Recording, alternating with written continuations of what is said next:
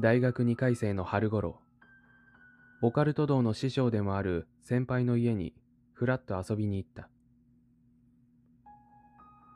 ドアを開けると、狭い部屋の真ん中で何やら難しい顔をして写真を見ている。何の写真ですか？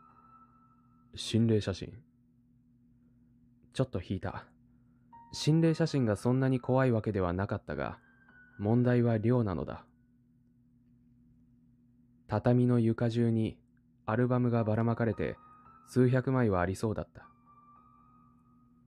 どこでこんなに？と問うと、業者。と写真から目を離さずに言うのだ。どうやら大阪にそういう店があるらしい。お寺や神社に持ち込まれる心霊写真は、もちろんお祓いをしてほしいということで依頼されるのだが、大抵処分もしてほしいと頼まれる。そこで燃やされずに横流しされたものがマニアの市場へ出てくるという、信じられない世界だ。何枚か手に取ってみたが、どれも強烈な写真だった。もやがかかっているだけ、みたいなあっさりしたものはない。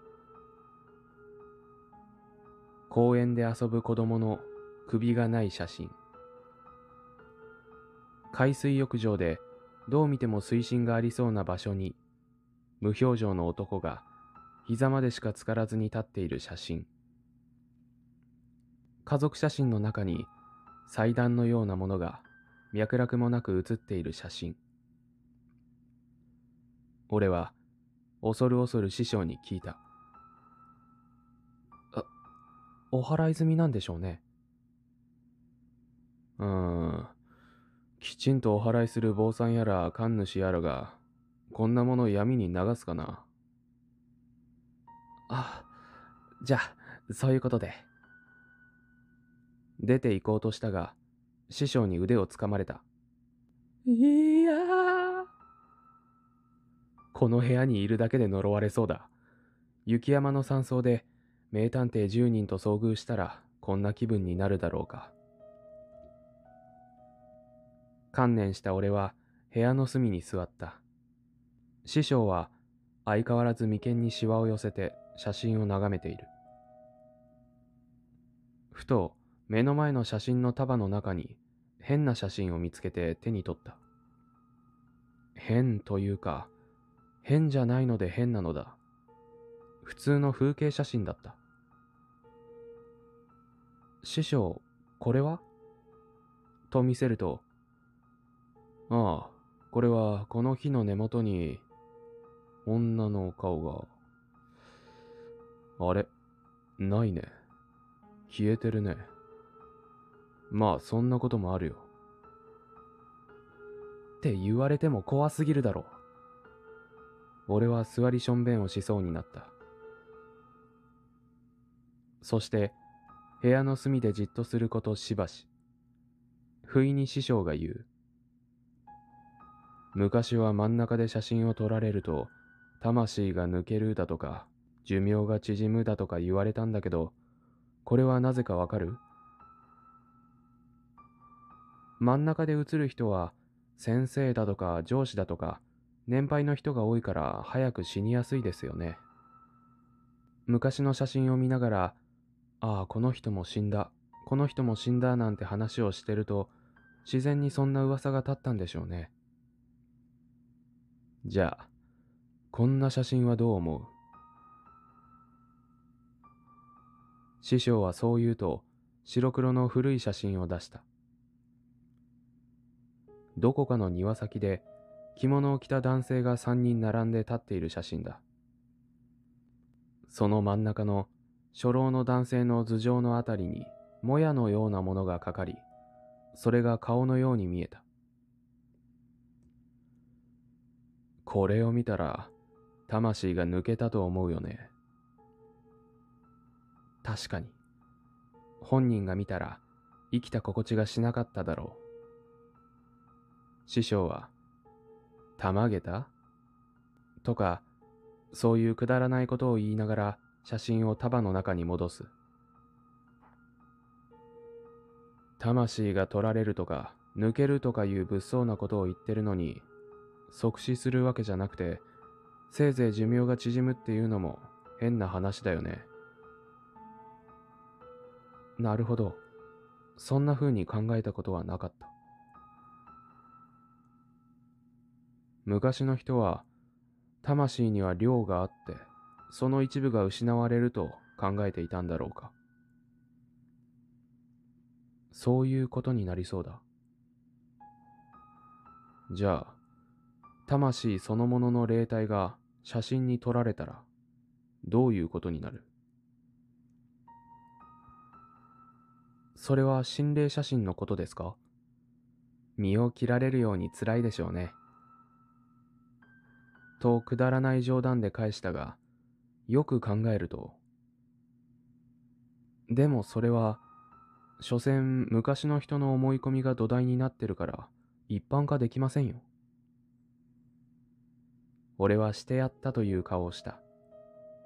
すると、師匠は子供投げに言う。その思い込みをしてる昔の人の例だったら？うーん。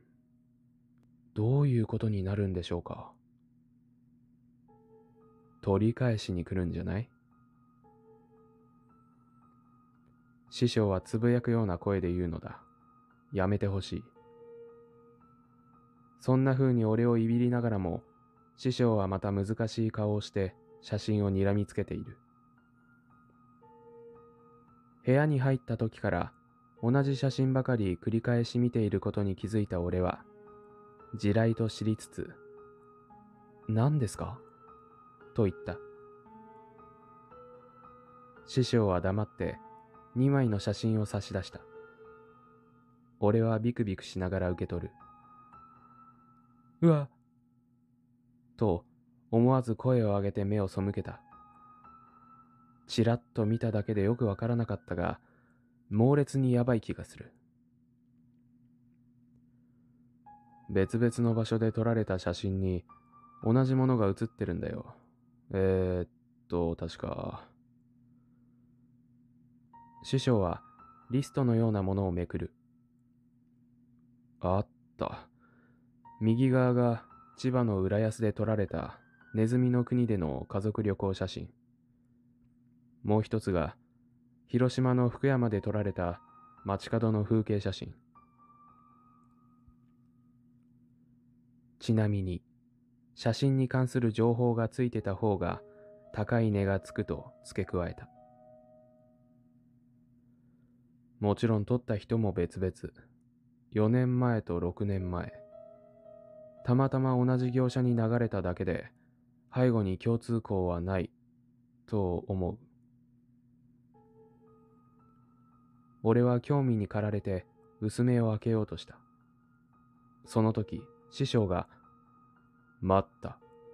と言って俺を制し、窓の方へ近づいていった。夜になった。また難しい顔をして言う。何を言い出したのかとドキドキして写真を伏せた。師匠が窓のカーテンをずらすと、外は日が完全に暮れていた。確か、来たのは5時くらいだから、そろそろ暗くなってきてもおかしくないよな。と思いながら腕時計を見る。単身は9を指していた。え、そんなに経ってんの？と驚いていると、師匠が唇を噛んで、まずいな。実にまずい。とつぶやき、何時くらいだと思ってた？と聞いてくる。6時半くらいかなと。確かに時間が過ぎるのが早すぎる気もするが、それだけ写真を見るのに集中していただけとも思える。僕は正午だ。それはありえないだろう。しかし、師匠の目は笑っていない。何かに体内時計を狂わされたとでも言うのだろうか。師匠は、今日はここまでにしようか。と言って肩をすくめた。俺もなんだかよくわからないけれど、自分の家に帰りたかった。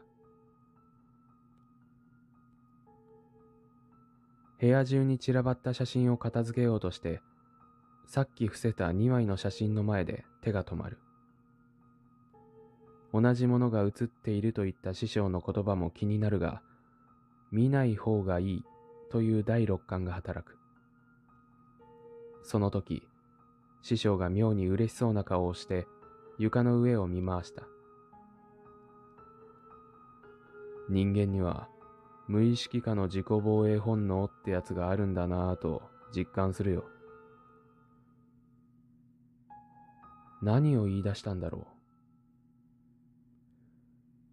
う。動物園って何するところ？話が飛びすぎで意味がわからない。動物を見に行くところだと思いますけど。確かに。僕らはお金を払って動物園に行き、それぞれの檻の前に立って中の動物を見て歩く。しかし、動物からするとどうだ？檻の中にいるだけで、色とりどりの服を着た猿たちが頼みもしないのに次々と姿を見せに来る。動物を心霊写真に置き換えればいいのだろうか。なんとなく言いたいことが分かってきた。床を見ながら、師匠は独り言のようにつぶやいた。闇を覗く者は、等しく闇に覗かれることを恐れなくてはならない。ニーチェですか？いや、僕だ。師匠はどこまで本気かわからない顔で床に散らばった写真を指さした。どうして伏せたんだ？それを聞いたとき、心臓がドクンとなった。さっきの2枚だけではない。無数の写真の中で何枚かの写真が伏せられている。全く意識はしてなかった。全く意識はしてなかったのだ。写真はすべて表向いていたはずなのに、僕が伏せたんだろうか。寒気がして全身が震えた。怪物を倒そうとする者は、自らが怪物になることを恐れなくてはならない。やっぱりニーチェじゃないですか。俺はそういう気力もなく、怪物を倒すどころか、写真をめくる勇気もなかった。